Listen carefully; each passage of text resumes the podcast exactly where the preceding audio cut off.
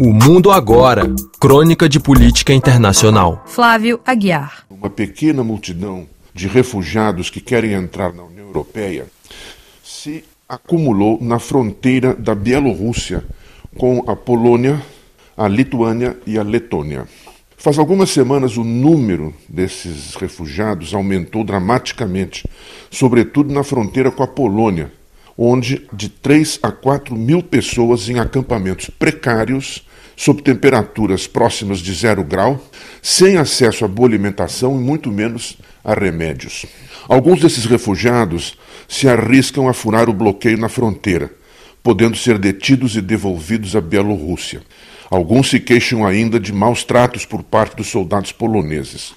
O governo de Varsóvia não os deseja em seu território, embora muitos deles pretendam, na verdade, seguir adiante para a Alemanha ou para outros países da União Europeia. O governo reforçou a guarda da fronteira, fechando com arame farpado. Além disso, acusa o governo vizinho de Alexander Lukashenko de atrair e facilitar o acúmulo de refugiados para provocar a crise política e humanitária ora instalada na fronteira da União Europeia, de que a Polônia é parte, e a Bielorrússia, que não é parte da União. A maior parte dos refugiados vem do Afeganistão, do Iêmen, da Síria e do Iraque, através da Turquia, ou mesmo deste país. Uma grande parte deles são de origem curda. Autoridades da União Europeia apoiam a Polônia e também acusam Lukashenko de prevaricação e até mesmo a Turquia, que quer se livrar de quantos curdos possa. Alguns analistas mais ousados vão ao ponto de acusar a Rússia de estar por trás de tudo, com o desejo de atritar e enfraquecer a União Europeia. Lukashenko e o presidente russo Vladimir Putin rejeitam as acusações. Lukashenko vai ao ponto de dizer que a culpa é da própria União Europeia, cujas sanções econômicas contra a Bielorrússia tornaram impossível, diz ele, que o país despenda verbas com o controle sobre os refugiados. Essas sanções foram adotadas depois que a Força Aérea Bielorrussa interceptou um avião da empresa Ryanair irlandesa que ia da Grécia para a Lituânia, forçando a descer em sua capital, Minsk, a fim de deter um dissidente e sua namorada russa que estavam a bordo da aeronave. A União Europeia considerou o desvio da aeronave um ato de terrorismo, sequestro e pirataria. Os representantes dos Estados Unidos e da Europa no Conselho de Segurança da ONU pediram providências a Lukashenko, mas cautelosamente não fizeram qualquer referência à Rússia.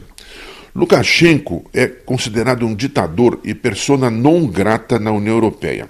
Já para Moscou, ele é um aliado incômodo, porém precioso. Na semana passada, a temperatura da crise subiu muito.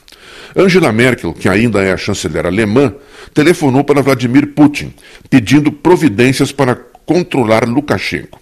A resposta de Putin foi enviar dois bombardeiros para ajudar no controle do espaço aéreo da Bielorrússia e algumas tropas de apoio para reforçar a fronteira com a Polônia.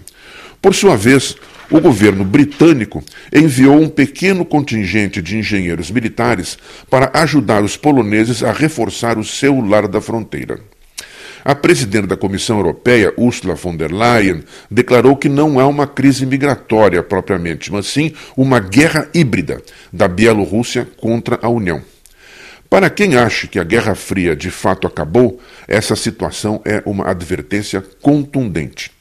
Bem, é verdade que a Turquia e a Bielorrússia suspenderam autorização para que novos refugiados daqueles países que eu citei voem de Ankara, na Turquia, para Minsk, na Bielorrússia, cuja passagem só de ida pode custar até mais do que 300 euros, ou seja, mais do que 2 mil reais. Mas no meio desse embrólio, aquelas milhares de pessoas desamparadas que já estão no palco da crise escorraçadas de seus países de origem por algumas destas guerras intermináveis da nova ordem, entre aspas, mundial, não tem como seguir adiante, tampouco voltar atrás. Nesse complexo tabuleiro, elas são as peças que podem ser sacrificadas enquanto os reis, rainhas, bispos, torres e cavalos executam o seu complicado balé geopolítico.